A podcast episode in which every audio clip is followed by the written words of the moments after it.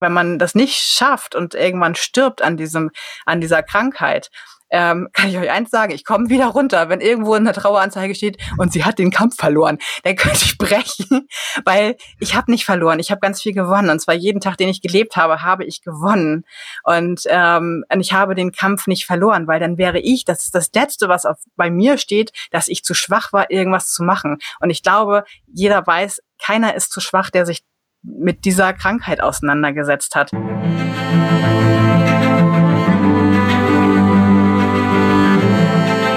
Herzlich willkommen bei The Storyteller.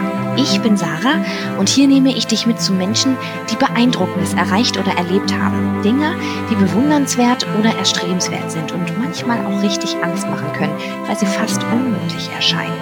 Ich möchte von ihnen lernen, wie sie es geschafft haben, ihren Weg zu gehen wie sie Ängste, Zweifel überwunden und Herausforderungen gemeistert haben, um da draußen richtig was zu bewegen.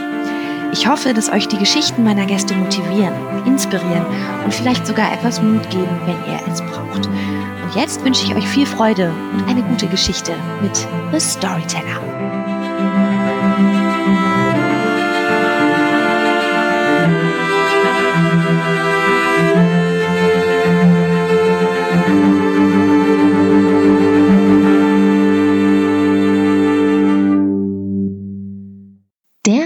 Klappentext. Das ist die Geschichte von Nina, ihrem Krebs und all dem, was daraus entstanden ist. Nina bekommt 2015 mit nur 37 Jahren das erste Mal die Diagnose Brustkrebs. Ihre Kinder sind da eins und drei. In zwei OPs wird ihr der Knoten entfernt. Sie verliert ihre Brust und ihre Brust wird wieder aufgebaut. Dann ist der Krebs irgendwann weg. Und etwas bleibt, etwas Gutes die Brustkrebssprotten. Eine Selbsthilfegruppe speziell für junge Betroffene, die sie mit zwei weiteren unglaublich starken Frauen, Betty und Angie, während ihrer Erkrankung ins Leben gerufen hat. 2017 dann der Schock. Der Krebs ist zurück. Doch auch dieses Mal verschwindet er wieder, bis er im vergangenen Jahr mit einer Wucht zurückkehrt, mit der niemand gerechnet hat. Und das inmitten von Dreharbeiten mit Moderatorin und Tagesschausprecherin Judith Rakas. Die Diagnose unheilbar. Das hier ist die Geschichte von Nina und von ihrem Krebs, aber es ist keine Geschichte einer kränklichen Frau, sondern von einer der krassesten Kick-Ass-Ladies, die ich in meinem Leben bislang kennenlernen durfte. Wenn irgendjemand jetzt denkt, dass solch eine niederschmetternde Diagnose diese Frau brechen könnte, der hat keine Ahnung, über was für eine Kraft sie verfügt.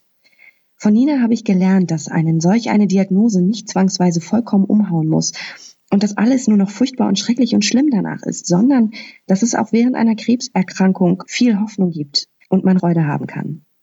Dass danach nicht nur alles schwarz und düster ist, sondern ja auch schwarz und grau, aber auch ganz viel bunt, ganz viel grün, ganz viel blau und natürlich pink, die Farbe der Brustkrebssprotten. Ich bin einfach wahnsinnig froh und dankbar, dass ich Nina und die Sprotten während eines Drehs für den NDR kennenlernen durfte. Ihr habt meine Perspektive auf den Krebs gedreht und ihr habt mich wahnsinnig demütig zurückgelassen. Demütig vor meinem eigenen Leben, das mit vergleichsweise wenig und belanglosen Sorgen zu tun hat und demütig vor euch, eurer Kraft, euren Mut, euch der Öffentlichkeit in Momenten der vermeintlich größten Verletzlichkeit zu stellen. Mädels, ihr seid Vorbilder, ihr seid Role Models und ich hoffe, dass die ganze Welt sieht und hört, was ihr geschaffen habt und was ihr tagtäglich schafft. Und jetzt habe ich genug geredet. Das hier ist die unglaubliche Geschichte von Nina, von ihren 100 Leben und den Brustkrebssprotten aus Kiel seit 2015, 16 und wir das erste Mal miteinander zu tun gehabt, 16 glaube ich, ähm, beim NDR. Und ähm, ja, seitdem habt ihr mich, hast du mich eigentlich nicht losgelassen. Deswegen freue ich mich ganz, ganz doll, dass ähm, wir uns heute nochmal unterhalten können und dass du heute Gast ähm, meines Podcasts bist. Hallo Nina. Hallo Sarah, ich freue mich auch riesig darüber, ich äh, auch über deine Anfrage und dass ich hier bei, bei deinem Podcast dabei sein darf. Das ist für mich also wirklich eine ganz große Ehre. Freut mich wirklich. Danke.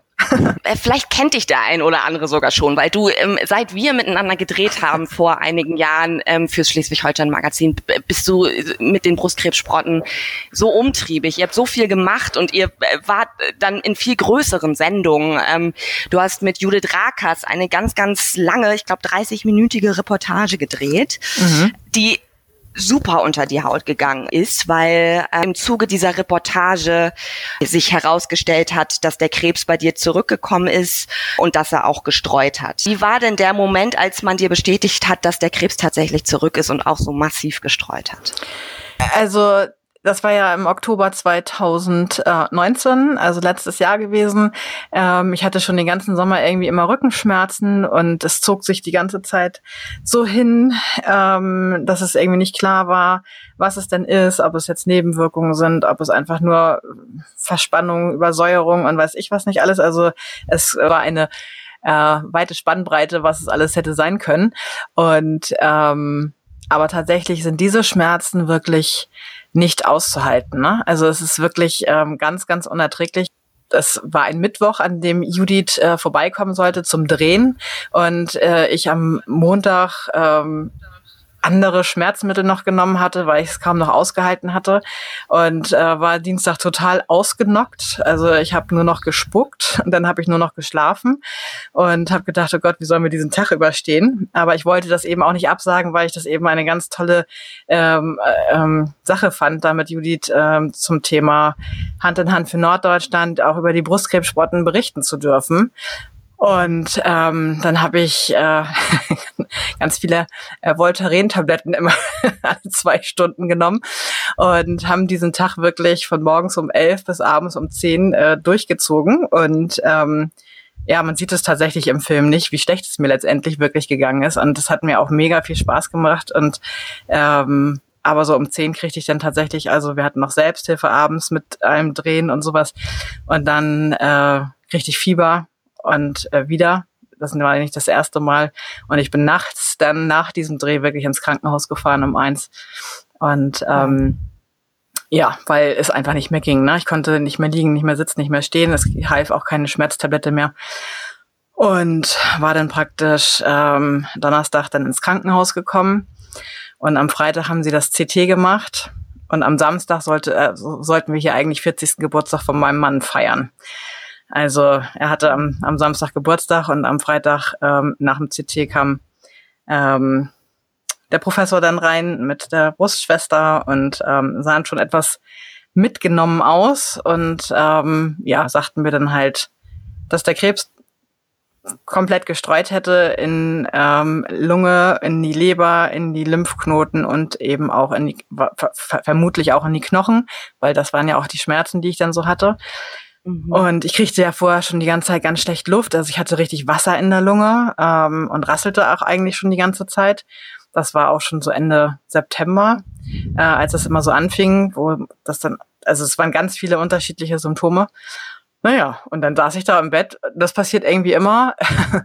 Wenn, also die Ungewissheit ist eigentlich das Schlimmste. Also das Allerschlimmste ist dieses Nicht-Wissen, was es wirklich ist. Und in dem Moment, wo ich meine naja, Feind ist jetzt, äh, also, aber so dieses Nebel sich, dieser Nebel sich lüftet, ne? Also ich stelle mir es immer so vor, ähm, oder beschreibe das immer gerne so, dass äh, dass man die ganze Zeit in so einem Nebel ist und die ganze Zeit weiß, da ist irgendeine Bedrohung und ich weiß nicht, wo sie herkommt. Und in dem Moment, wo man mir sagt, okay, das ist das und das, ist der Nebel weg, ich sehe das und ich kann sagen, okay, alles klar, ich mache jetzt, jetzt gehe ich voran, ich sehe, was ich, was, was mein Problem ist und jetzt kann ich eben auch ähm, was dafür tun. Ne? So.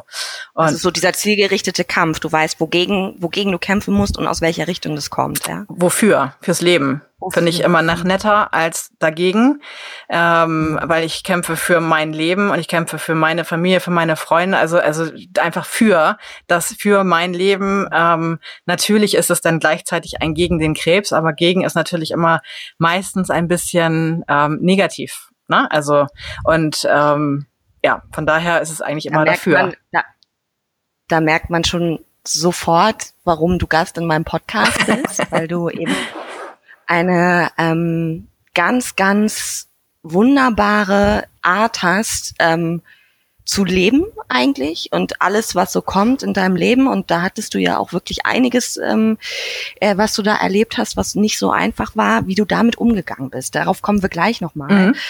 Ähm, aber einmal noch mal kurz. Mhm. Also hattest, hattest, also wusstest, hast, hattest du das vorher schon im Gefühl, dass der Krebs zurück ist? Oder ähm, wie, wie, wie funktionierst du da? Denkst du da dann einfach nicht drüber nach, weil du so ein positiver Mensch bist und sagst, das, das wird schon gut sein? Vielleicht habe ich einfach Rückenschmerzen oder was passiert da im Kopf? Was passiert da in der Seele? Und was ist dann, ja, mhm. warst du alleine auch oder war dein Mann dabei? Ähm, nee, es war tatsächlich, also ja, das, also ich meine, realistisch bin ich schon. Also ich bin ähm, ein ganz äh, positiver Mensch. Ich bin auch ganz hoffnungsvoll, aber ich bin auch realistisch. Und natürlich, wenn man, äh, ich hatte ja nun schon mal ein Rezidiv gehabt, äh, zwei Jahre vorher. Und ich weiß auch, dass die Chemo nicht so gut angeschlagen hatte und so weiter. Also ich meine, das ist dann, ähm, dass das nicht so hundertprozentig ähm, auszuschließen ist, dass der Krebs zurück ist, ähm, das muss man da, damit muss man dann einfach rechnen. Ne? Also natürlich waren so viele dabei, ähm, also so viele Ärzte auch dabei, die immer sagten, ja, wir gucken oder wir machen das und eigentlich könnte es das sein. Ähm, ich hoffte immer noch so ein bisschen auf dieses Nebenwirkungsding, äh, ähm, also dass es vielleicht irgendwelche Nebenwirkungen sind, aber ja, letztendlich ähm, bei den Schmerzen, also bei den Schmerzen war es eigentlich äh, auch, muss es das eigentlich auch gewesen sein. Dass er nun so extrem äh, gestreut hat, das hat mich tatsächlich, also ähm, da hätte ich jetzt nicht so mit gerechnet. Also ich dachte, vielleicht die Knochen oder sowas, ähm, dass die Lunge und die Leber, das sind natürlich auch gleich lebenswichtige Organe. Das war natürlich schon echt äh, nochmal ein Schock, obwohl ich saß denn da, ich war ja alleine, also ich war, da war erstmal keiner da, außer die beiden und ähm, also mein Arzt und meine äh, Schwester. Und ähm, aber ich saß da relativ klar und sagte, okay, alles klar, okay, mm, oh, alles klar, gut, was habe ich jetzt für Möglichkeiten, ne? So. Ähm, und dann sagen sie, wir, wir gucken jetzt und wir müssen natürlich dann auch mal eine Leberbiopsie nehmen, was es denn, ob er, ob er die Histologie verändert hat oder sowas. Und dann versuchen wir die bestmögliche Therapie darauf abzustimmen, ne? So. Und ähm, Nein, und meine Eltern und mein, mein, äh, mein, meine Mann und äh, nee, das war mein Bruder. Ähm, die hatte ich dann praktisch nachmittags um drei einbestellt. Also die ahnten das dann schon, weil ich sagte, ja, die wollten jetzt hier mal die Diagnose besprechen. Ich wollte noch nichts vorher gesagt haben. Ähm, also meine Betty kam sofort. Also ich habe als allererstes habe ich äh, Betty und Angie angerufen. Ähm, das sind ja meine Mitgründerinnen der Brustkrebssprotten. Ähm, und ähm, Angie ist ja ähm, war einfach nicht vor Ort oder sowas und und ähm, Betty hatte gearbeitet und ähm, ja und kam halt sofort ins Krankenhaus und ähm, und dann hatte ich erstmal Betty, ne, so und dann haben wir gesagt, okay, scheiße und haben uns so in den Arm gelegen. Ähm, aber auch das war dann irgendwie wieder klar, okay, es geht weiter. Jetzt müssen wir halt gucken und ähm, ja, und dann kamen halt nachmittags meine Eltern mit meinem Bruder und Mike dann eben auch. Äh, und ja, das war schon eine bescheuerte Situation, weil wir eben auch nicht alleine in dem Raum gewesen sind. Da saß eine oder lag eine frisch operierte, die wirklich gerade die Diagnose erst gekriegt hatte. Und dann sitzt daneben mir jemand, der, der schön den ganzen Körper voll mit Metastasen hat und die Familie erstmal äh, informiert werden musste. Das war, glaube ich, jetzt nicht so ihr Highlight-Tag äh, gewesen. Ähm, gut, aber äh, ja, Deiner wohl auch nicht. Nee, meiner wohl auch nicht, das stimmt. Hatten wir wobei den Scheißtag. Und ähm, naja, als ich dann eben sagte, was Sache ist, das ist, also das, das kann man auch nicht wirklich richtig beschreiben. Das ist einfach ähm, unglaublich scheiße, wenn alle da sitzen und einfach nur noch weinen, weil äh, die Diagnose eben so niederschmetternd ist. Ne? Also mhm. gar keine Frage. Und ähm, aber ich, äh, wie gesagt, ich fange mich dann immer relativ schnell. Also ich ähm, bin dann relativ klar, dass ich einfach ähm, nach vorne gucke und weitermache und dass es mir wesentlich besser geht als diese Ungewissheit. Und ähm, von daher ähm, war dann eben auch klar so, okay, wir wissen jetzt und dann können wir wieder weitermachen. Ne? Gibt es irgendetwas, falls wir Zuhörer haben, die ähm, in ihrem Freundes- oder Familienkreis auch einen Fall haben? Gibt es etwas, was du, wo du sagen kannst, so, so, sollte man sich auf gar keinen Fall bei so einer Nachricht verhalten als Angehöriger? Oder ist das, ist das blöd überhaupt zu sagen? Weil ich meine, wie doll hat man seine Emotionen dann im Griff, ist ja auch die Frage. Aber ich glaube, das ist etwas, was viele Menschen beschäftigt. Wie verhalte ich mich denn richtig? Total schwer. Also weil alle und ähm, die, die natürlich nicht betroffen sind, sich da nicht reinversetzen können. Und ich ähm, sage natürlich auch immer, äh, sie meinen das nicht so, wenn sie sowas sagen, weil sie wissen selber nicht, was richtig ist. Also die meisten sind halt so extrem überfordert mit der Situation, dass irgendwas aus ihnen raussprudelt, was gerade ihnen einfällt, ohne da wirklich drüber nachzudenken, weil sie einfach auch nicht wissen, was das Richtige ist. Und das ist tatsächlich auch natürlich immer sehr individuell unterschiedlich. Jeder braucht da vielleicht irgendwas anderes. Ähm, was nicht geht, ist Mitleid. Also so dieses, ähm, mhm. ähm, ja, man kann traurig sein und äh, man kann sich in den Arm liegen, äh, Mitleid oder dann halt kluge Ratschläge geben wie, ach, das schaffen wir schon oder jetzt musst du kämpfen ähm, ähm, oder ach, das kriegen wir schon wieder hin. Das sind so Sprüche, die könnte man sich dann auch einfach wahrscheinlich schenken, weil ähm, also erstmal das mit dem Kampf, das hatte ich ja eben schon mal so kurz erwähnt. Ich finde, das, das hört sich so an, als wenn ich irgendwas in der Hand hätte. Ähm, ich tue alles dafür, dass, ähm, dass ich das Beste aus dieser Situation mache, das ist gar keine Frage. Ich äh, stelle mich ähm, jeder Möglichkeit, ich gucke und ich glaube, das geht wahrscheinlich allen anderen auch irgendwie so, was kann man noch machen, was kann hilfreich sein äh, und so weiter und so weiter. Es gibt aber auch bestimmt irgendwann Punkte, ähm, wo man vielleicht sagt, jetzt mag ich nicht mehr. Und wenn man dann halt hört, aber das liegt ja an dir oder auch später. Also wenn man wenn man das denn, äh, wenn man das nicht schafft und irgendwann stirbt an diesem, an dieser Krankheit, ähm, kann ich euch eins sagen, ich komme wieder runter, wenn irgendwo eine Traueranzeige steht und sie hat den Kampf verloren, dann könnte ich brechen, weil ich habe nicht verloren, ich habe ganz viel gewonnen. Und zwar jeden Tag, den ich gelebt habe, habe ich gewonnen. Und, ähm, und ich habe den Kampf nicht verloren, weil dann wäre ich, das ist das Letzte, was auf, bei mir steht, dass ich zu schwach war, irgendwas zu machen. Und ich glaube, jeder weiß, keiner ist zu schwach, der sich mit dieser Krankheit auseinandergesetzt hat. Und ähm, also bitte tragt es in die Welt. Keiner hat den Kampf verloren, sondern alle haben irgendwie gewonnen. Und ähm, das finde ich ganz, ganz wichtig. Also kluge Ratschläge zu geben mit alles wird gut, ähm, das kriegen wir schon hin, du musst kämpfen oder einfach so ganz mitleidig zu gucken, so nach dem Motto, oh ja, eigentlich bist du jetzt ja schon tot. Bin ich nicht, ich lebe immer noch. Ne? So, man weiß es halt nicht und jeder andere weiß auch nicht, wann er stirbt. Also Sarah, du könntest jetzt auch gleich aus der Tür gehen mit deinem Hund spazieren und dir fällt ein Dachziegel auf den Kopf. Ja, scheiße. Mhm. Ne? Also letztendlich ähm, sieht es so aus, als wenn mein Leben endlicher ist als andere, aber letztendlich weiß man es auch nicht. Wissen wir es alle nicht. Nee, ne? genau. Wow. Wow, also jetzt musste ich gerade eben echt ein bisschen schlucken, weil das waren echt ähm, ganz, ganz tolle Worte. Danke dafür.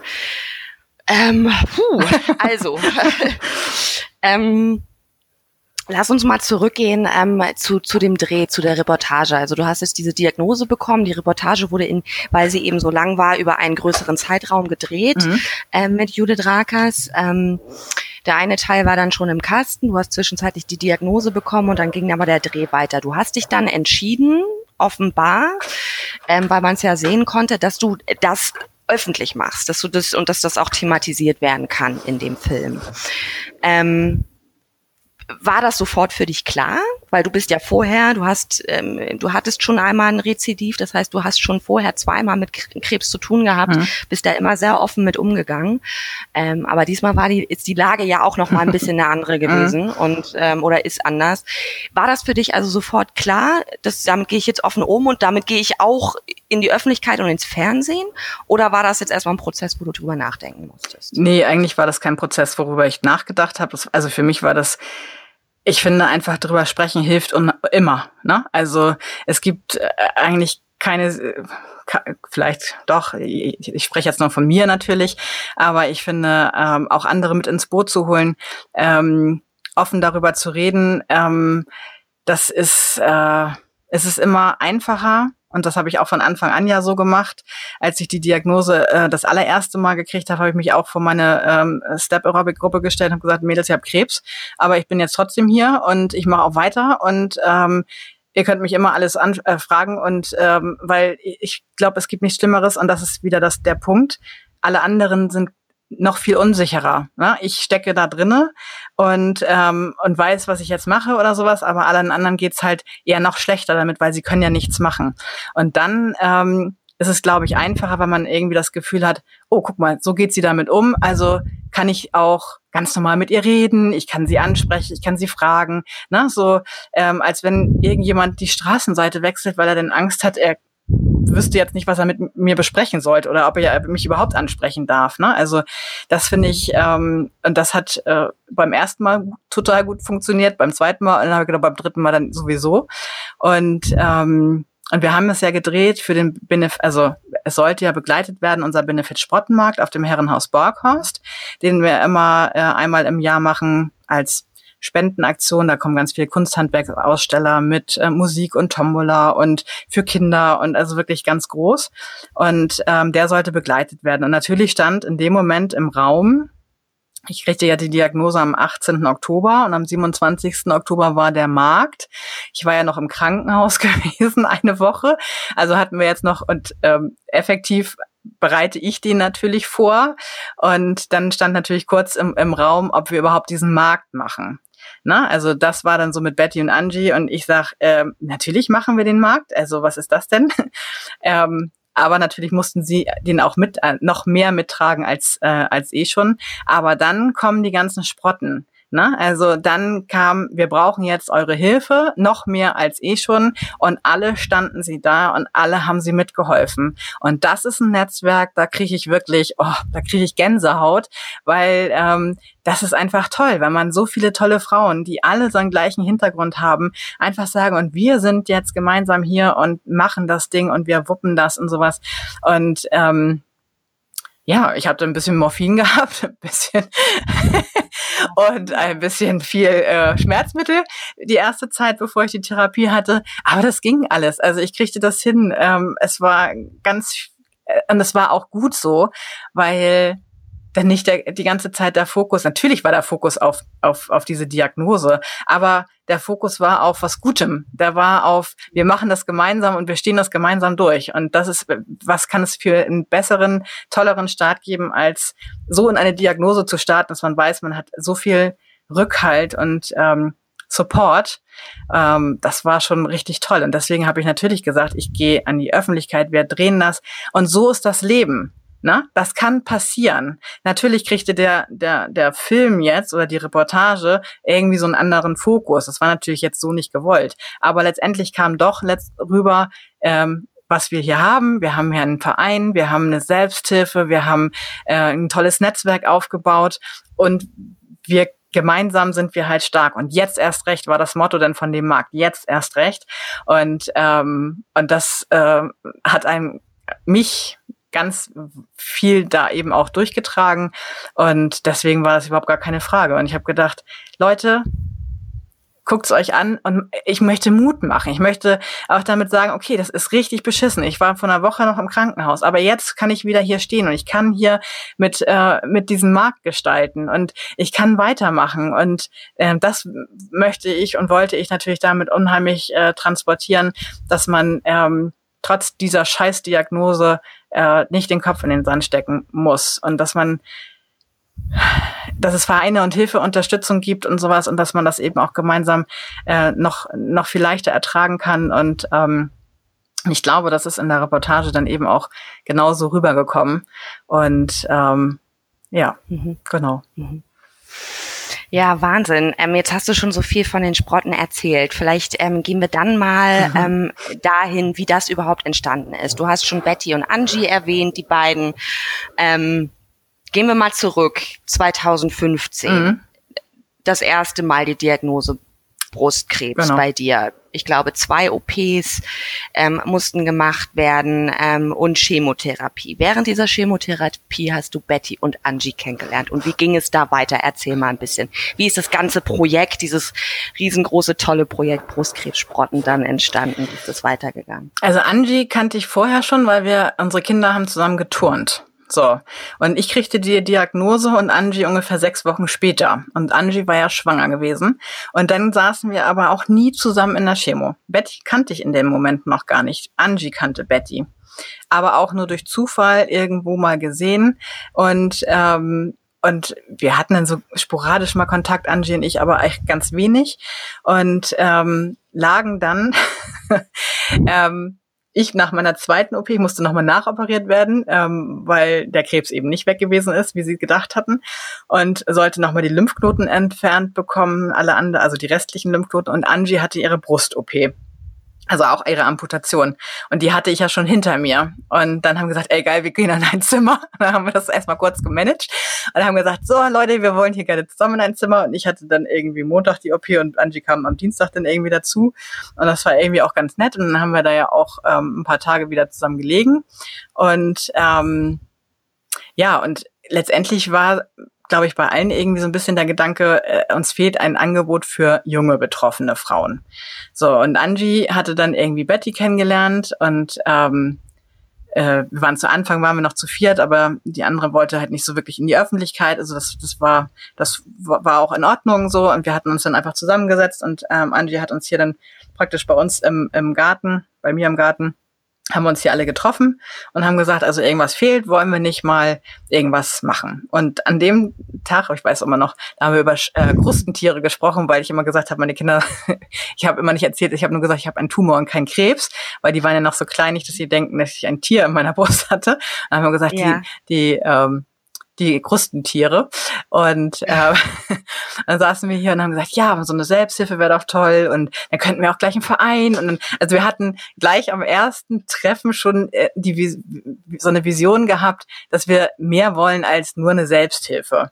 Und ähm, ja, und dann haben wir uns hingesetzt und haben äh, überlegt und hatten halt dieses Logo entworfen, was ja eine Sprotte ist. Also wir kamen auf den Namen Kieler Brustkrebssprotten. Das ist so ein bisschen jung, es ist nordisch, es ist frisch. Ähm, mhm. Brustkrebs kommt drin vor, deswegen die Sprotte. Und in dieser Sprotte ist ja das Zeichen des, des Sternzeichen Krebses. Mhm. So, und, ähm, und damit sind wir dann halt äh, in die Uni äh, Klinik äh, in Kiel gegangen, haben das so richtig als Projekt vorgestellt mit PowerPoint-Präsentation und die so, okay. Und dann hatten wir die Krebsgesellschaft, die Schleswig-Holsteinische Krebsgesellschaft mit ins Boot geholt und dann startete das relativ schnell. Also wir hatten im September 2016 unsere erste Selbsthilfe. Da hatten wir schon über zehn Frauen einfach nur da und wir haben gesagt, wenn keiner kommt, dann haben wir uns drei halt. Das ist ja auch super. Ja, und so wurde es dann relativ schnell. Also ähm, relativ größer. größer. genau. Wir hatten halt innerhalb von einem Jahr schon den Verein dann auf die Beine gestellt. Ähm, wir hatten, wir, also wir haben halt viel auch mit dir zum Beispiel, das war ja auch toll, dass man dann darüber gedreht hat. Wir waren dann im Kieler, in der Kieler Leben drinne gewesen, so kam das dann ja immer weiter. Ähm, wir finden das eben auch wichtig, dass man äh, darauf aufmerksam macht, dass man so Präventionsarbeit, es passiert eben äh, nicht nur älteren Frauen, sondern eben auch jüngeren Frauen. Wir haben aber auch viele ähm, Frauen, die dann, also wir haben es ja vor der Menopause erstmal genannt, aber es ist dann halt schwierig, die Menopause zu deklarieren, wenn die eine 48 ist und die andere 52. Mhm. Ähm, so haben wir es dann halt ein bisschen geöffnet, die Sporten Plus von 50 bis 60, weil das natürlich auch ein ganz großer Bereich ist. Ähm, die man vielleicht eher so ein bisschen teilen könnte, wenn man es wollte, aber eigentlich sind wir dann doch eine große Gemeinschaft. Aber ähm, es gibt unterschiedliche Themen und so kann man sich natürlich vielleicht auch anders ähm, dann immer noch mal austauschen.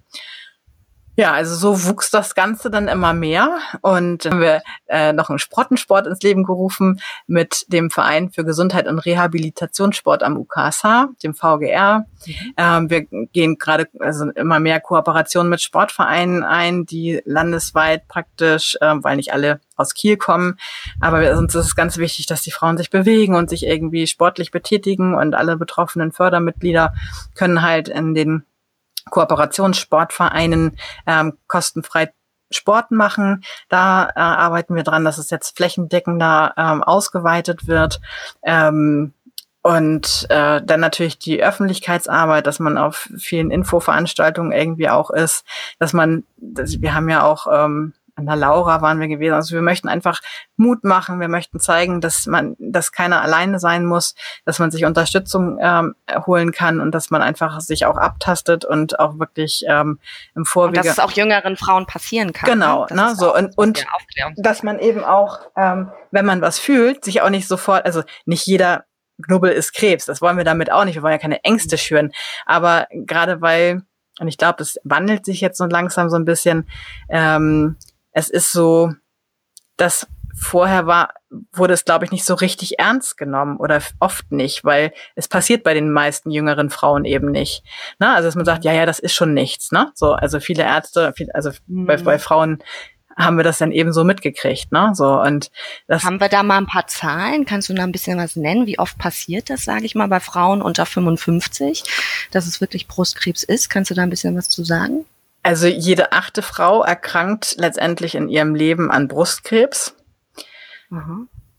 Die Zahlen selber sind jetzt gar nicht so hoch, obwohl es gibt eine Tendenz, die so ein bisschen nach oben geht. Ne? Also äh, zumindestens haben wir das Gefühl, weil wir natürlich unheimlich viele Frauen haben, die einfach jünger erkranken. Ne? So mhm. und ähm, und man sagt ja so ein bisschen, es hat was mit dem Lifestyle auch zu tun, ähm, wie, wie, wie wir leben. Es gibt natürlich auch Länder, ähm, wo weniger Brustkrebs ist. Das kann natürlich auch gut sein.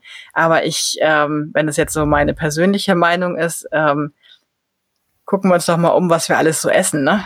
Weil wie die Tiere mhm. gefüttert werden und ähm, wann haben Frauen vor, naja gut, oder wir, ne? Wann haben wir unsere Tage gekriegt damals und wann kriegen die Kinder, also die Mädels das jetzt, ne? Also das ist ja alles schon so äh, weit nach vorne gezogen und äh, hormonell bedingte Tumore, ähm, die sind natürlich auch, äh, kommen natürlich auch ganz häufig vor. Ähm, mhm. Ich glaube, das hängt irgendwie alles als Großes und Ganzes auch irgendwie miteinander zusammen.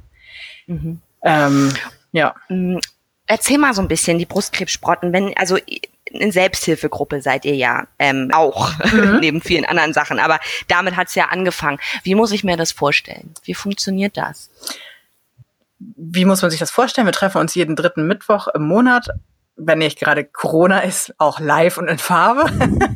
Jetzt machen wir auch gerade Online-Treffen. Und ähm, dann geht's einfach so ein bisschen darum, jeder hat äh, erstmal so seine drei Minuten. Ähm, es gibt halt auch so Regeln, die wir festgelegt haben, weil es unheimlich schwierig ist natürlich, ähm, wenn jetzt einfach alle immer reden und quatschen und jeder soll natürlich auch irgendwie ähm, äh, die Möglichkeit haben, auch was zu sagen. Man muss nichts sagen, man kann aber was sagen. Und ähm, was uns immer ganz wichtig ist, dass man zum Schluss irgendwas Schönes erzählt. Ähm, wir haben viele neue Frauen, die kriegen natürlich immer ein bisschen mehr Raum. Ne? So, und dann mhm. fragt man, gibt es auch irgendwelche Themen? Habt ihr irgendwas mitgebracht oder sowas, was vielleicht gerade aktuell ist, was man vielleicht einfach mal diskutieren könnte, was ähm, wo, wo Fragen aufgetreten sind, ob sich einfach sowas ergibt, ob man ein bisschen schnackt, ein bisschen klönt. Na, also das ist immer ganz unterschiedlich, wer und wie viele Frauen wir sind und was für Themen letztendlich wirklich ähm, vor Ort sind. Also wir machen das auch wenn wir dann nicht so viele sind, dann sagen wir, komm, wir gehen runter und bestellen uns was, ne? Und dann setzen wir uns da draußen hin und essen Eis oder weiß ich was. Das äh, kommt eben kam auch vor, ne? Also, ähm, wir haben eigentlich auch immer Referenten äh, vierteljährlich da zu unterschiedlichen Themen, die wir ähm, dann den Frauen, die Frauen fragen, welche Themen sie gerade haben, ob es jetzt Lymphdrainage ist, ob es jetzt ähm, ähm, äh, Präventionsmöglichkeiten oder Komplementärmedizin oder Rekonstruktionssachen, äh, Deep Flap mhm. Aufbau mit Eigengewebe oder lieber so und so. Also ganz das, was gerade wirklich bei denen ansteht. Ähm, dafür suchen wir uns den Fachreferenten. Diese ähm, Vorträge sind auch öffentlich. Ja, da kann dann jeder kommen. Ähm, das ist uns auch immer ganz wichtig, dass wir dann eben auch die breite Masse äh, ähm, auch äh, erreichen, genau. Und ähm, ja, also das sind dann so die Selbsthilfetreffen vor Ort praktisch. Und dann mhm. kommt natürlich noch der Sprottensport dazu. Und jetzt eben ganz neu, und der sollte jetzt eigentlich im Mai gestartet sein, oder sollte äh, unsere Sprottensprechstunde vor Ort in der Klinik. Ähm, dafür haben wir ganz viel äh, Gelder auch gesammelt. Und von diesen Geldern wollten wir ähm, zwei Onkolotsen praktisch einstellen, also der Verein. Also ich bin ja selber auch mhm. Onkolotsin. Ähm, und äh, erklär mal kurz, was das ist. Ja, auf jeden Fall, ganz wichtig. Ähm, die Onkolotsen begleiten Menschen, die ähm, die Diagnose Krebs bekommen haben.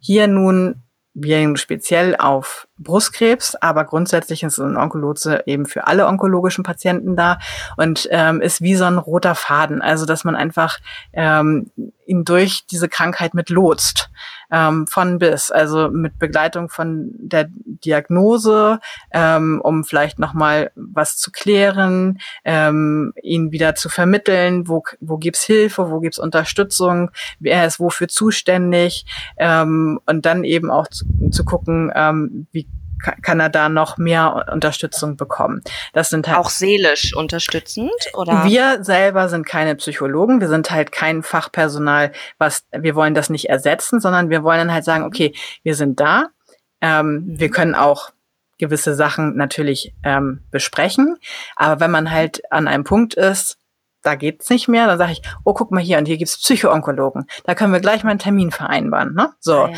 Und dann kann man das vermitteln. Und wir haben halt alle Möglichkeiten, äh, wir haben alle, ähm, ja, alles, was, was, was man so braucht, ähm, ist halt äh, vielleicht ein bisschen einfacher, wenn man äh, nicht durch diesen Dschungel, äh, gerade wenn es das erste Mal ist, ist es ja wirklich ein Dschungel von ich weiß nicht was, ähm, dass man da irgendwie auch ganz klar sagt, okay, ähm, da habe ich jetzt einen Ansprechpartner, da kann ich dir jetzt die Nummer geben. Ne?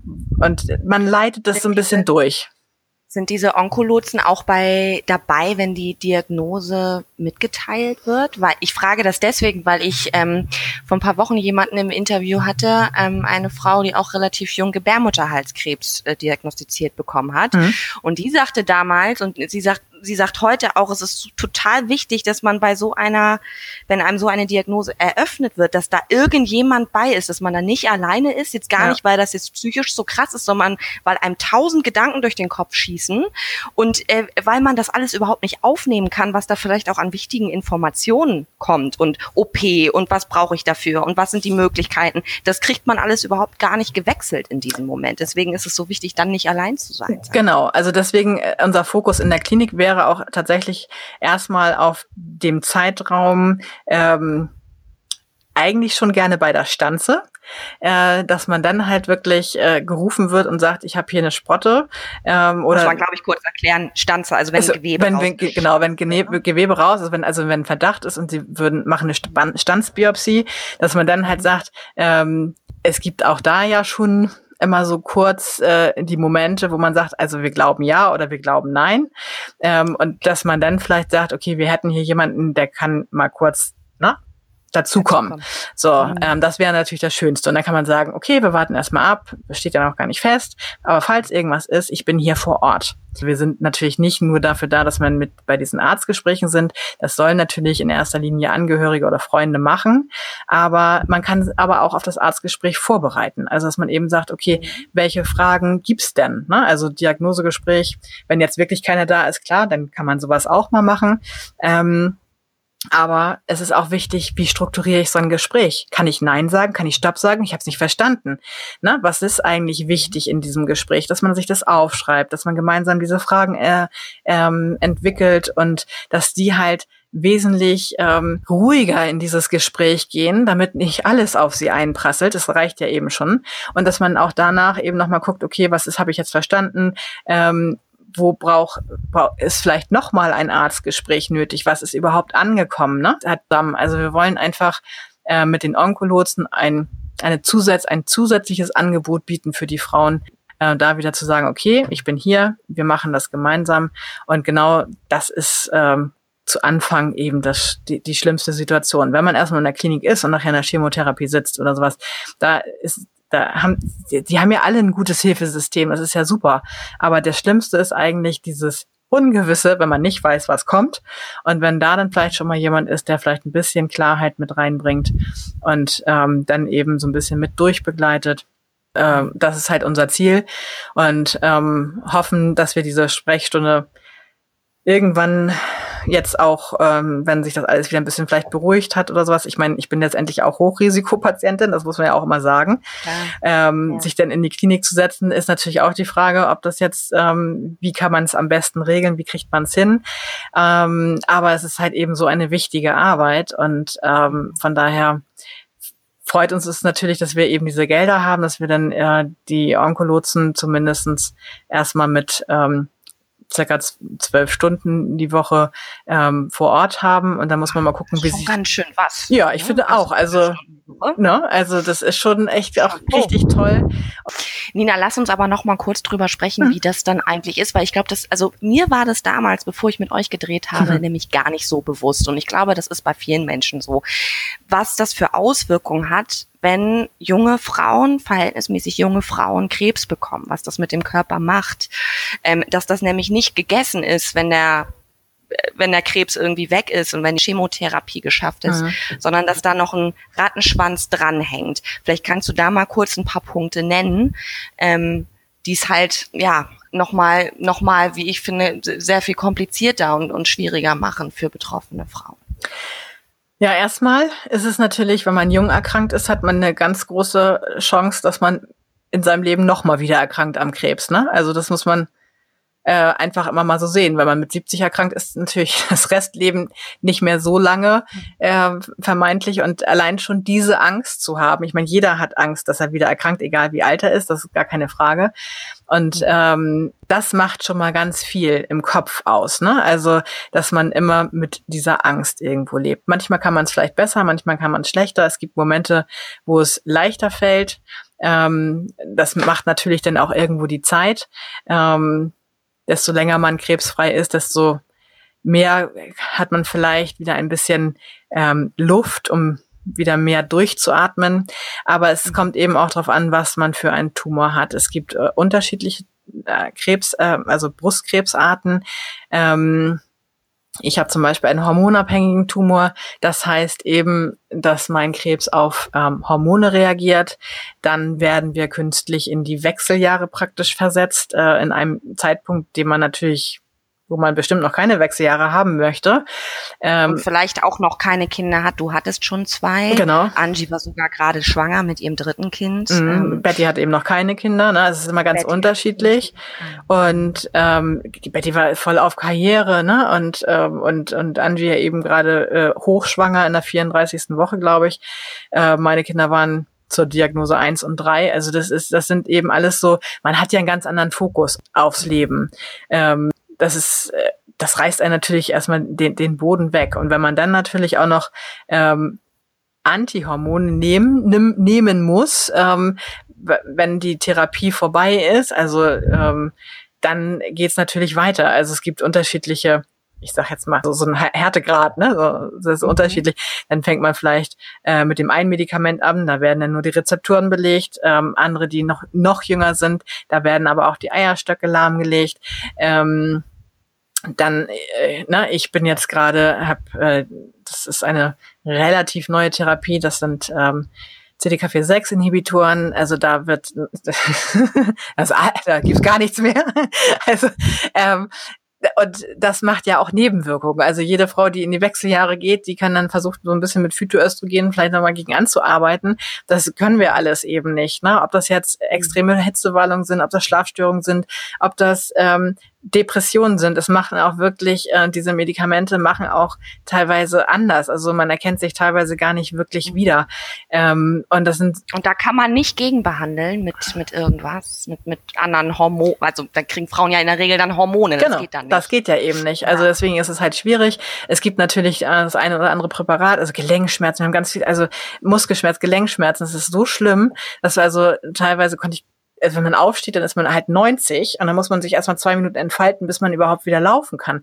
Dafür gibt es tatsächlich ähm, Präparate, die sauteuer sind, die nicht von den Krankenkassen bezahlt werden, weil das halt eben ähm, ein Linsenextrakt mit Selen ist oder sowas. Weißt du, das ist, das ist halt, mhm. ähm, es wird dann halt nicht übernommen, aber so eine Packung kostet zwischen 100 und 100 40 Euro. Das kann und sich. hält wie lang? Ja, man muss ähm, zwei am Tag nehmen und da sind dann 100 Stück drinne oder sowas. Kannst du ja ungefähr aus. Also das äh, ist richtig teuer äh, wenn man das denn nehmen möchte. Krebs ist scheiße teuer. Es, ähm, was man alles noch nebenbei äh, bezahlen muss, ähm, wenn man nicht gerade befreit man ist. kann auch nicht mehr arbeiten, ne? das kommt ja Genau, also die erste Zeit sowieso. Einige machen es ja, die arbeiten ja auch weiter ähm, und machen dann immer solche Pausen, also kurze Pausen, ähm, wenn dann Chemo ist. Andere können das halt in dem Moment irgendwo gar nicht und möchten das auch gar nicht. So ganz viele erkämpfen auch mit diesem Fatigue-Syndrom, dass man einfach müde ist, dass man schlapp ist, dass man nicht diese Energie hat, die man mehr hatte. Ähm, oder ob es dann letztendlich äh, psychische Geschichten sind, ähm, dann muss man Erwerbsminderungsrente beantragen. Das habe ich zum Beispiel eben auch. Und, ähm, und dann fällt man erstmal ganz raus. Aber dann hat, äh, dann hat man auch wirklich nur noch eine Rente, wenn man dann überhaupt äh, rennt. Man hat dann in der Regel ja vielleicht auch noch nicht so lange gearbeitet, genau. wenn man jung und ich erinnere mich, dass wir eine Frau, oder was heißt wir, dass ihr eine Frau hattet, als wir bei euch drehen waren, die war 28 Jahre ja, alt. Genau. Das ist natürlich, da ähm, studieren auch viele noch, ne? Vielleicht hat man da noch gar nicht gearbeitet. Und das ist, da und das ist noch viel schlimmer, wenn man nämlich studiert, dann hat man gar keinen Anspruch. Ja. Also du kriegst gar kein Geld, du hast nichts. Was ist das? Da, da fehlt irgendwie das eine Lücke im System. Gerade für junge Frauen oder junge ähm, Menschen überhaupt. Es geht ja nicht nur um Brustkrebs. Die jung äh, erkranken und im Studium erkranken, die haben keine Chance auf irgendwelche äh, Gelder. Das äh, haben sie nicht. Wow. Und ähm, genau, also das ist, da sind ganz viele Punkte, die unheimlich ähm, äh, die einen belasten noch zusätzlich. Äh, man muss sich mit Krankenkassen rumschlagen, ob das bewilligt wird, ob das bewilligt wird. Ähm, oder dann wird halt einfach mal gesagt, nee, das äh, geht halt nicht. Oder ähm, dann muss man, dann weiß man auch ganz vieles nicht. Das ist ja auch immer so, dass man ähm, das erzählt einem ja auch eben keiner, ne? So zum Nee, man geht da ja zu in der Regel zum ersten Mal durch ja. und deswegen sind ja wahrscheinlich solche so eine Gruppe wie die Brustkrebssport natürlich auch doppelt wichtig, nicht nur weil sie psychisch irgendwie wichtig sind und mental stärken und man sich mal was von der Seele reden kann ja. mit mit äh, im, im Kreise von Gleichgesinnten sage ich mal einfach Menschen die dieselbe Erfahrung machen sondern auch weil da ganz viel Wissen einfach geballt auch ist ne und Erfahrung so. genau das hilft natürlich weiter. ungemein ne und wenn man dann vielleicht äh, das sogar noch schon im von vornherein in der Klinik irgendwo hat, dass man eben sagt, okay, da ist auch schon mal jemand, ne? Also ähm, mhm. der dich dahin begleitet, dann ist das natürlich super, ne? Also mhm. das auf jeden Fall, ja. auf jeden Fall. Also es erleichtert auf jeden Fall ähm, äh, diese schwere, beschissene Situation äh, vielleicht noch ein bisschen ähm, runder zu machen, ne? Also dass es dann halt ja. vielleicht ein bisschen leichter wird. Mhm. Mhm. Also ich weiß, dass du in dieser Gruppe für viele auch ein Vorbild ähm, bist, weil du äh, das und das fand ich auch besonders beeindruckend, dass du ähm, bei deinen Erkrankungen auch immer noch so irgendwie Energie aufgebracht hast, noch Sport zu machen. Und zwar nicht nur als Teilnehmerin, sondern auch als Trainerin da vorne standst mit Chemoglatze mhm. und dir dann noch irgendwelche Drums and Fun, also irgendwelche neuen ähm, Sportmöglichkeiten äh, ausgedacht hast, ähm, um, um, um in Bewegung zu bleiben. Ähm, wo nimmst du diese Energie denn her? Also ich, jemand, der nicht noch keinen Krebs hatte, weiß nicht, wie es sich anfühlt, unter einer Chemo zu stehen. Man kann es sich ja nur vorstellen, aber äh, die Vorstellung allein reicht schon. Wie, wie machst du das? Also wo nimmst du diese Kraft denn her? Also bei dem Sport damals, ähm, da habe ich immer gesagt, also ich, ich das lasse ich mir jetzt nicht nehmen. Ne? Also da, das, das will ich nicht. Ähm, ich möchte äh, zumindest so weit es geht irgendwie da sein. Das hat mir auch immer, ähm, das hat mir auch Kraft gegeben, auch zu sehen, dass andere sagten, oh ja, ich habe dir jetzt aber gerade ein Schnüpfchen und ach, wenn du hier stehst, komme ich aber auch. Ne? So, ähm, das ist hat auch irgendwas Motivierendes äh, für mich auch gehabt. Ich, zum Ende war es auch schwierig, da stand ich dann auch eher vor dem Step, Step als auf dem Step, weil das dann, also das äh, nach einem halben Jahr Chemo ist es dann schon ein bisschen anstrengend, aber das muss ja jetzt auch nicht gerade die Step Aerobic Trainerin sein, sondern es geht einfach nur darum, es geht einem auch besser, wenn man ähm, sich eigentlich nicht dem so hingibt. Also ich habe auch nach der Chemo, bin ich dann eigentlich immer gleich aufs Sofa. Das ist eigentlich schade. Also das würde ich jetzt auch anders machen. Ich würde versuchen, um alles in der Welt, ähm, erstmal mich noch eine Runde zu bewegen. Und wenn es halt einfach nur, ich laufe durch den Garten oder ich gehe noch mal eine Runde spazieren oder ähm, ne, so, so Kleinigkeiten. Hauptsache, man, man das hilft dem Körper halt einfach, ne? So. Das ist vielleicht auch noch mal was, was auch viele nicht wissen. Ähm, so eine Chemotherapie, das ist ja so die die Horrorvorstellung für viele. Also für mich war es auch mhm. die absolute Horrorvorstellung. Und ich weiß noch, dass ich mit euch mhm. in in ähm, in so eine Chemo mit rein bin das ist überhaupt nicht so schlimm gewesen. Also mhm. das war wie, und das hat mich so, das werde ich nie vergessen, das hat mich bis heute so nachhaltig beeindruckt. Das war, diese Frauen hingen alle an ihrem Chemotropf, aber die haben sich unterhalten, die haben gelacht, ähm, die haben geschnattert. Also das war, wenn man diese Krankenhausumgebung hätte vergessen können, hätte man denken können, man sitzt mit Freundinnen in einem Café und unterhält sich. Ja alltägliche Dinge. Und es ist, glaube ich, ein Trugschluss, dass man nach einer Chemo sich immer zwangsweise jedes Mal ganz schlecht fühlen muss, oder? Also das ist immer ganz individuell und das kommt auch tatsächlich, es ist auch jedes Mal irgendwie anders. Ähm, mhm. Das ist wirklich ganz äh, unterschiedlich. Also ich, wir haben jetzt gerade vier neue Frauen, die auch ganz jung sind und drei davon treffen sich tatsächlich immer zur Chemo und haben, also ich bin auch zufällig immer da, weil ich dann irgendwie zum Blut abnehmen muss und das ist immer total nett. Wir sitzen da auch und quatschen.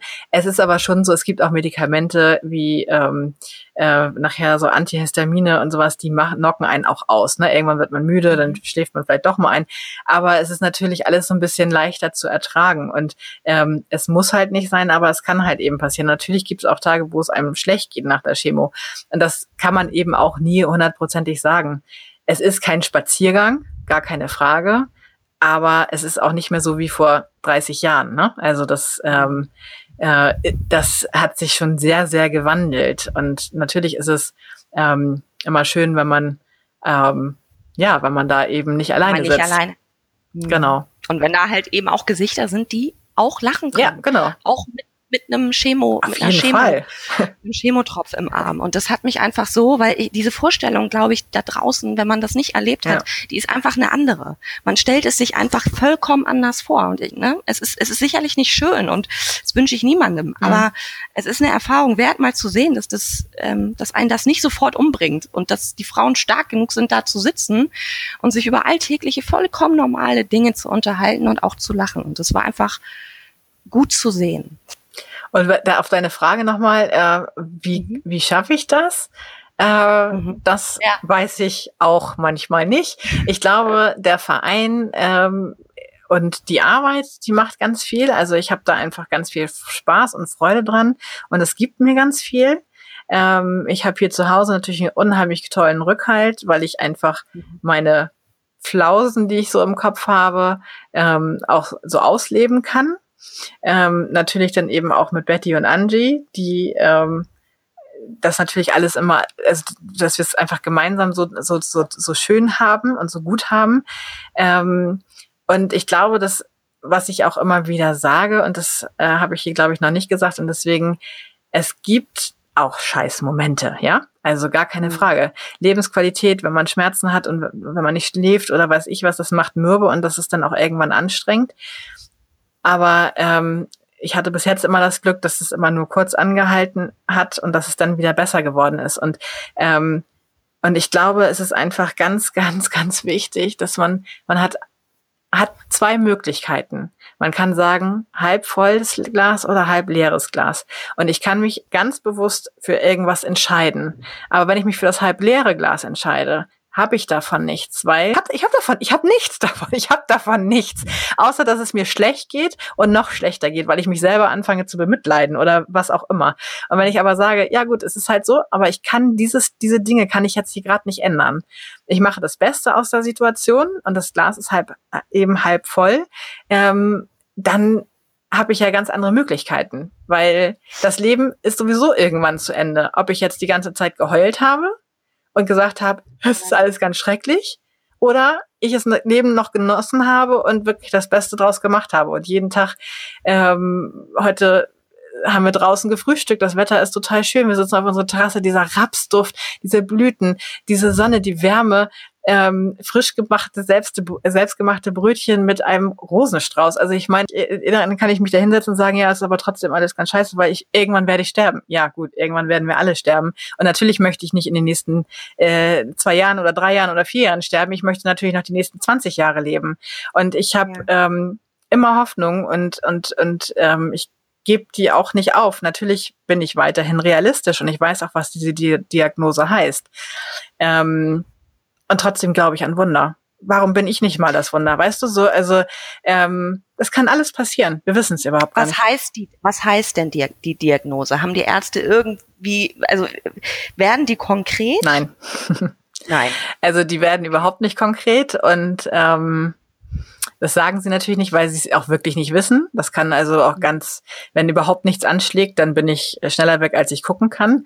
Ähm, wenn es aber anschlägt, dann habe ich natürlich äh, noch Chancen, äh, vielleicht ähm, noch ein bisschen länger durchzuhalten.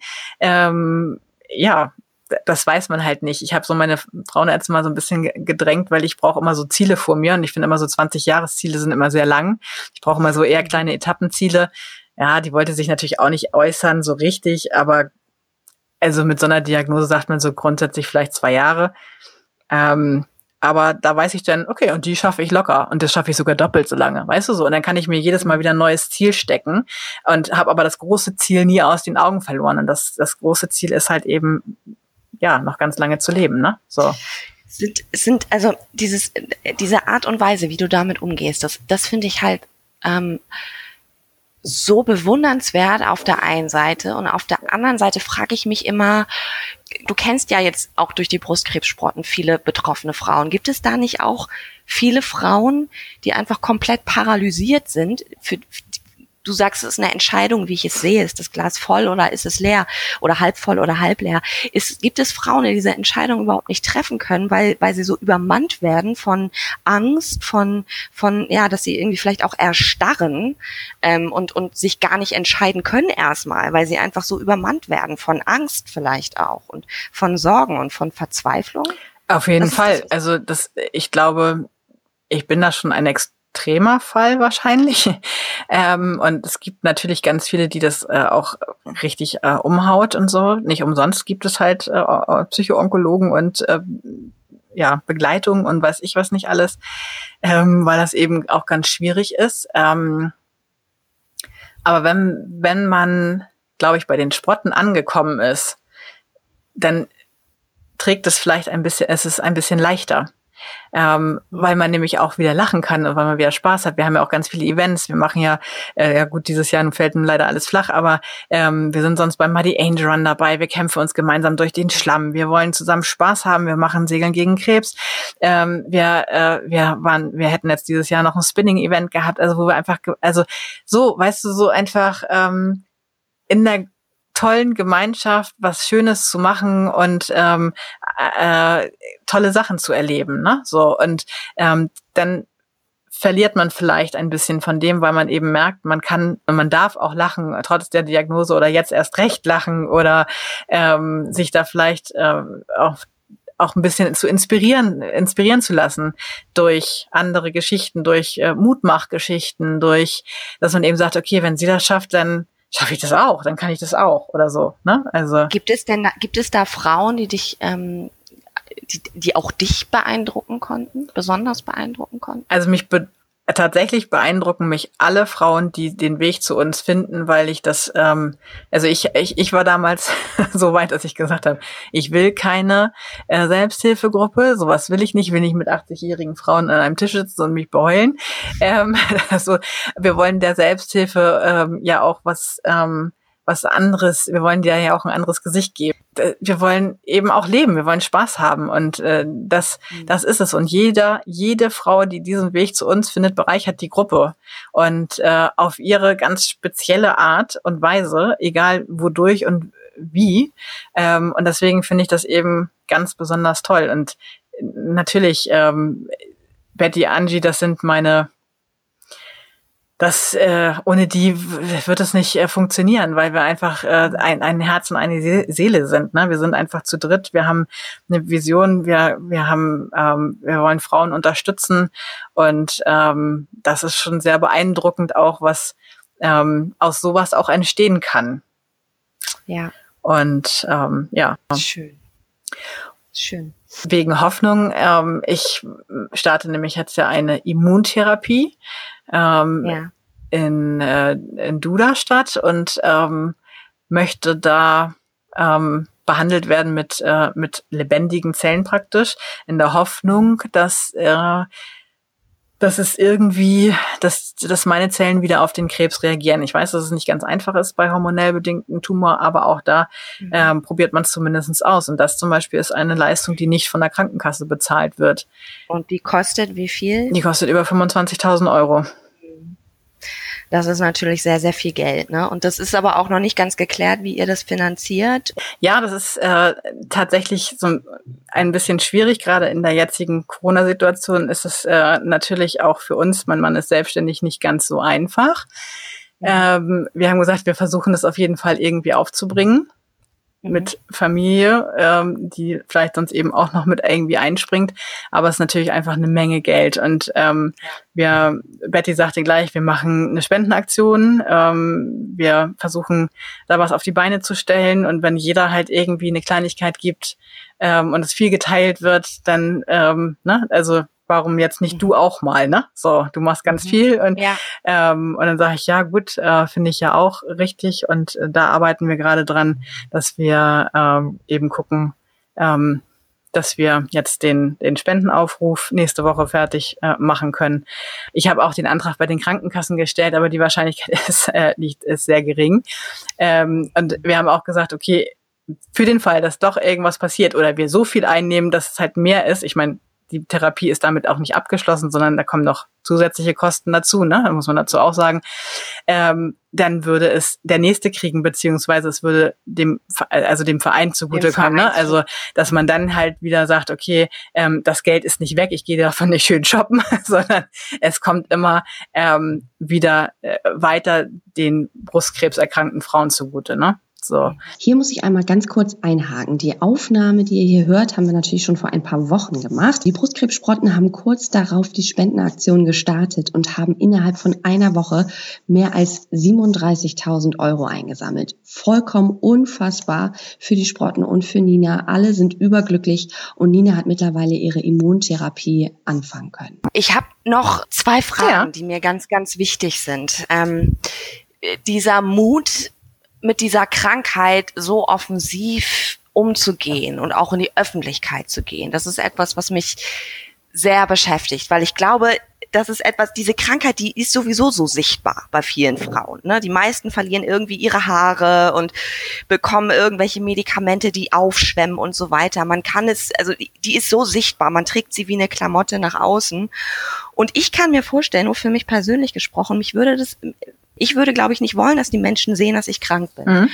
Ich kann mir vorstellen, dass da viele Menschen ein Problem mit haben, dass man diese Krankheit so sieht. Und du hast da scheinbar kein Problem mit und, und gehst da. Und ja, natürlich hilft es bei jedem Problem darüber zu reden. Absolut, stimme ich dir zu. Aber schwierig ist es, glaube ich, für ganz viele Menschen trotzdem. Was würdest du denen denn, die betroffen sind von Krebs oder das kann ja auch irgendeine andere Krankheit sein, mhm. die einen bedrängt, bedroht, ähm, wie auch immer, ähm, und man Probleme hat, darüber zu sprechen, obwohl es helfen würde. Was, was würdest du diesen Menschen raten, wie, wie können sie den ersten Step machen, sich davon zu befreien und, und nach außen zu, nach, rauszugehen damit? Ähm, das ist, äh, das ist natürlich eben auch wieder ganz individuell, ne? Also wenn jemand mhm. partout äh, vielleicht einen Job hat, wo das überhaupt nicht geht, dann geht das natürlich nicht, ne? Also wenn er sagt, äh, davon hängt jetzt meine Existenz ab, es darf keiner wissen, dann wird es so ja nicht funktionieren. Ähm, aber egal, ob es ähm, mit oder ohne Haare ist, ähm, Mädels, ihr seid so bildhübsch. Also Frauen, das ist einfach nur, Haare sind halt, ähm, ja, das ist, es ist einfach nur so ein Schönheitsideal, ne? Aber ich habe so viele Frauen letztendlich ja auch gesehen ohne Haare und die sind alle so traumhaft schön.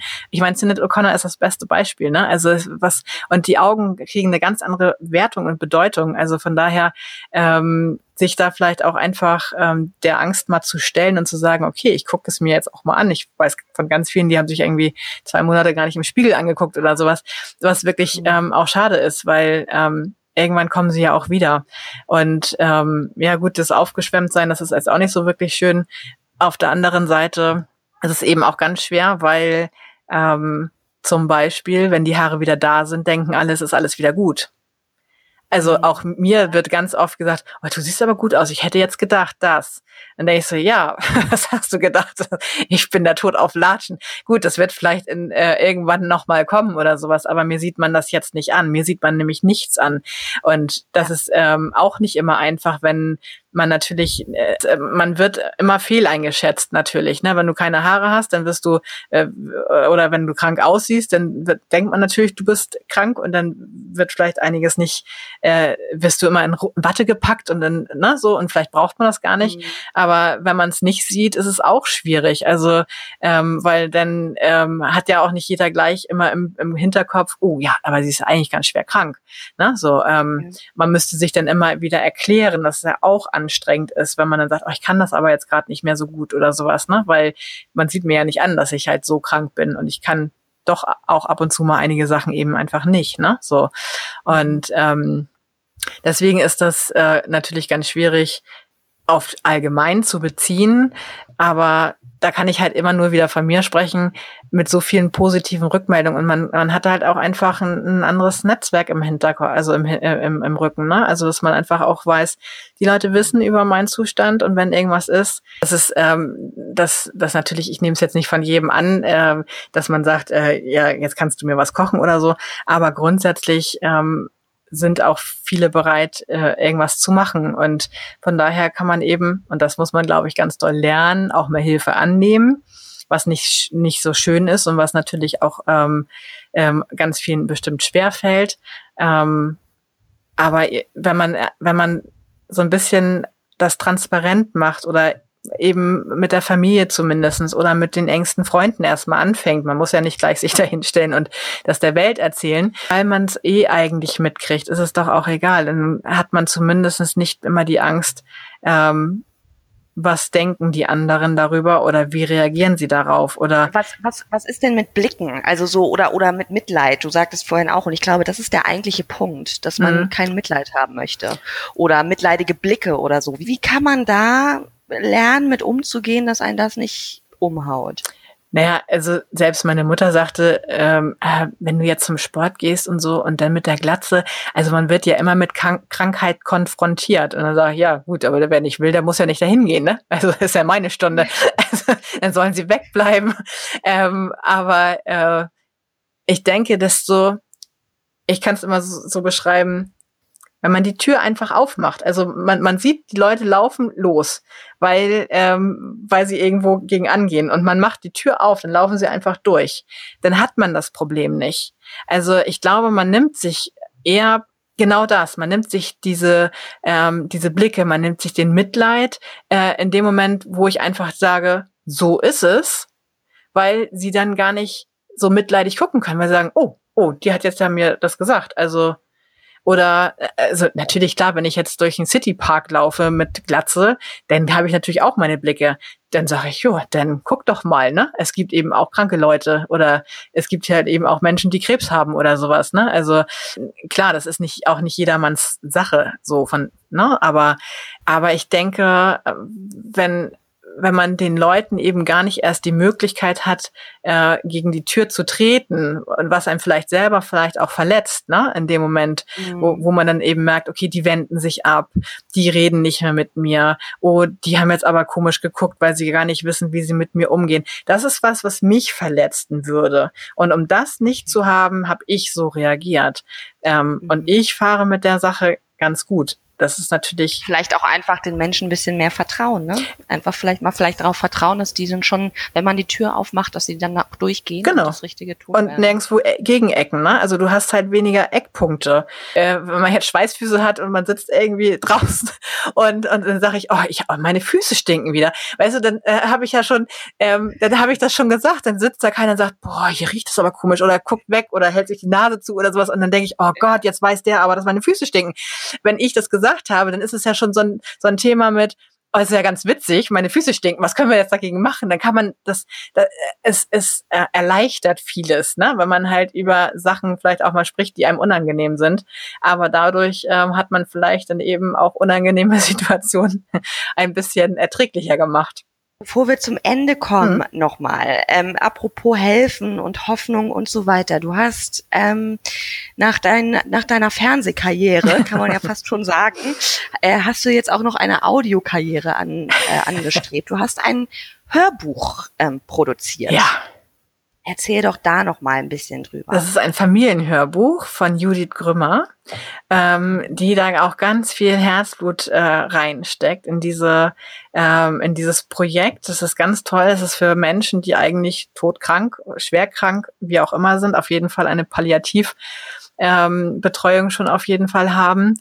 Ähm, und das ist ähm, eine ganz ähm, wertvolle Arbeit, weil ich erzähle über mein Leben und ähm, und das für meine Familie hier halt ne? Also und was bleibt ist natürlich die Stimme und ähm, das ist natürlich äh, ne, ne, ein ganz wertvolles Geschenk. Und es fängt halt an mit äh, meiner Familie mütterlicherseits und väterlicherseits, ähm, dann wie ich auf die Welt gekommen bin, was, was, was wir früher alles so gemacht haben, was es vielleicht auch noch an äh, witzigen Sachen gab, von Kassettenrekorder über ähm, der R4 mit der Revolverschaltung und solche ganzen Geschichten und so es ist ganz toll, sich überhaupt auch mal mit seinem Leben so auseinanderzusetzen. Ganz viele Sachen sind mir erst danach eingefallen, wo ich dachte, nein, nein, wir müssen das nochmal machen. Alles, von, vom ersten? Kurs, von meiner ersten Liebe, von wie habe ich Papa kennengelernt ähm, ähm, und so weiter. Und also wirklich, wie die Kinder auf die Welt kommen sind, meine Diagnose, äh, meine Sprotten, meine Arbeit. Ähm, die Ansicht von früher, heute, Schule. Ähm, also es ist wirklich ein 15-Stunden-Hörbuch mit Musik, also mit meiner Musik, die mich immer begleitet hat. Es wird so mit eingespielt. Also mein Hörbuch heißt 100 Leben oder egal was kommt, es wird gut sowieso. Das sind so die beiden Lieder, die mich natürlich unheimlich begleiten und die dieses äh, Hörbuch unheimlich äh, auch widerspiegeln. Und ähm, ja, von daher ist das äh, ein ganz wertvolles Geschenk. Und da bin ich sehr dankbar. Auch das Projekt wird nur über Spenden finanziert. Und es ist vor allem auch überhaupt nicht traurig. Nein. Also man, äh, ich, hab, ich konnte Ausschnitte hören. Es ist so ähm, voller Kraft, voller Energie und voller Leben. Und da habe ich mir die Frage gestellt: Ist das eigentlich dann vielleicht dein Geheimnis, dass wenn der Tod dir zu nahe kommt, du, du ihm alles Leben, was du hast, entgegenschleuderst? ja, ja, so könnte man das auch sagen. Also ich sag auch ganz oft, egal wie das jetzt hier ausgeht, also durch diese Arbeit, die ich hier mache, habe ich so viele tolle Sachen erlebt. Ich habe ganz wertvolle Menschen kennengelernt. Ähm, ich habe eine Arbeit für mich äh, gefunden, die mich erfüllt und bereichert. Ich habe, ähm, ich habe bei Barbara Schöneberger in der NDR Talkshow gesessen. Ich habe mit dir gedreht. Wir haben, ähm, wir haben Projekte auf die Beine gestellt. Wir haben was erschaffen und was gemacht und wir helfen damit auch noch Leuten. Und egal wie das hier ausgeht, ich kann immer sagen, die Zeit, die hat mich aber so bereichert, also das schaffen andere vielleicht ihr ganzes Leben nicht, wenn sie 100 werden. Und von daher ist das natürlich auch ein ganz großes Geschenk. Also ich sehe ähm, diese Erkrankung ist natürlich scheiße und sie bedroht mein Leben. Und ja, ich möchte leben, ich möchte auch noch viel länger leben. Ähm, aber trotzdem hat sie mich auch ganz doll bereichert und ähm, ganz viel geschafft. Und ähm, von daher ist es ähm, in mancherlei Hinsicht auch wirklich äh, wie so ein Geschenk letztendlich auch. Das, das ist jetzt schon fast so. Ähm, damit wollte ich nämlich eigentlich schließen. Ich wollte quasi eure Regel klauen, die Regel bei den Brustkrebssprotten, dass man zum Schluss was Schönes erzählt. ja. Das hast du jetzt äh, in Perfektion eigentlich übernommen. Dir passieren wirklich einige äh, durchaus herausfordernde Dinge in deinem Leben und von außen könnte man immer denken, das ist alles furchtbar, furchtbar, furchtbar. Ähm, und das ist auch hart und sicherlich hast auch du Momente, wo du denkst, alles Mist, sagst du ja auch, aber ähm, letztendlich kehrst du das immer wieder um und machst da großartige Sachen draus, die dir selbst helfen und aber vor allem auch noch ganz, ganz vielen anderen Menschen auch.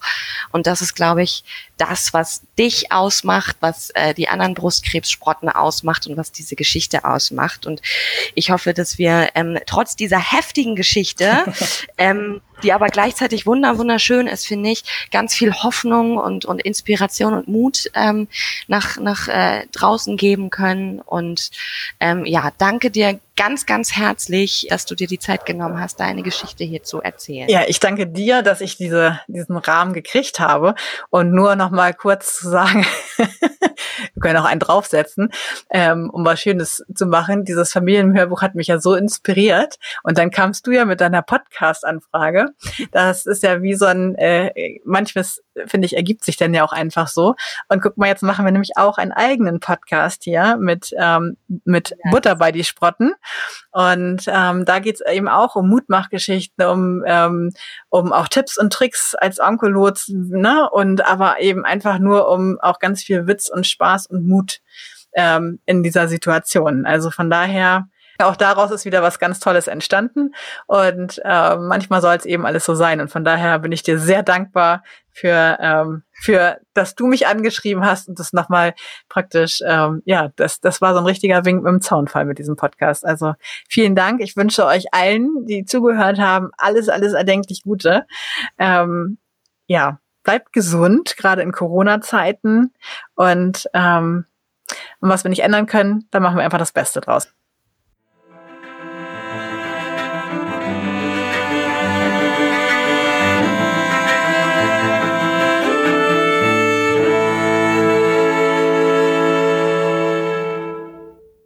Ihr Lieben, das war die erste Geschichte von The Storyteller und ich hoffe sehr, dass sie euch gefallen hat, dass Nina euch inspiriert hat, ihr ganz viel von ihr gelernt habt und dass ihr eben nicht mit einem bedrückten Gefühl hier rausgeht, was ja oft mit dem Thema Krankheit einhergeht, sondern voll seid von Optimismus, Inspiration und Bock auf Leben. Ich möchte noch ein riesen Dankeschön loswerden und das geht zuallererst an meine fantastische Freundin Linda Cortes, die diese wundervolle Musik komponiert hat fürs Intro und Outro mit tatkräftigem Support ihrer Schwester Jean Cortes und Kimo Eiserbeck. Die drei sind professionelle Musiker und wer Interesse hat, ich verlinke sie in den Show Notes. Und auch ein großes Danke geht an die Jungs von Auf Wellenlänge, an Patrick Thielen, Robert Wunderlich und Frank Breest, die mir technisch immer wieder zur Seite gesprungen sind, wenn ich um Hilfe gerufen habe. Und das war ehrlich gesagt nicht selten. Ich habe versucht, ihre Ratschläge möglichst gut umzusetzen. Das ist mir nicht immer ganz hundertprozentig gelungen, aber wir lernen ja alle, ich arbeite dran. Wenn es euch gefallen hat, lasst mir eine Bewertung auf Apple Podcasts da, abonniert, teilt The Storyteller mit Freunden, Bekannten und Familie und vor allem hört in zwei Wochen wieder rein. Denn dann haben wir Katrin Rode zu Gast. Und ihre Geschichte ist wirklich unglaublich. Sie hat vor mehr als 20 Jahren ihr komplettes Hab und Gut in Plön verkauft und ist mutterseelenallein nach Burkina Faso ausgewandert, um das Leben von Straßenjungen zu verändern. Heute hat sie mit ihrem Verein Ampo zwölf Projekte erschaffen, von Waisenhäusern über Krankenstationen und Bildungseinrichtungen bis zu einer Biofarm. Ich war sofort schockverliebt in diese Frau. Sie ist Mut, Entschlossenheit und Durchhaltevermögen in Person. Um Ziele zu erreichen, macht sie so verrückte Sachen wie beispielsweise nachts allein auf dem Motorrad durch afrikanische Krisengebiete zu fahren. Ich glaube, das sagt schon viel aus über sie und ich denke, es gibt wenige, die in Afrika das zustande bringen, was sie zustande gebracht hat. Ihr müsst sie einfach kennenlernen. Hört euch ihre Geschichte an in zwei Wochen bei The Storyteller.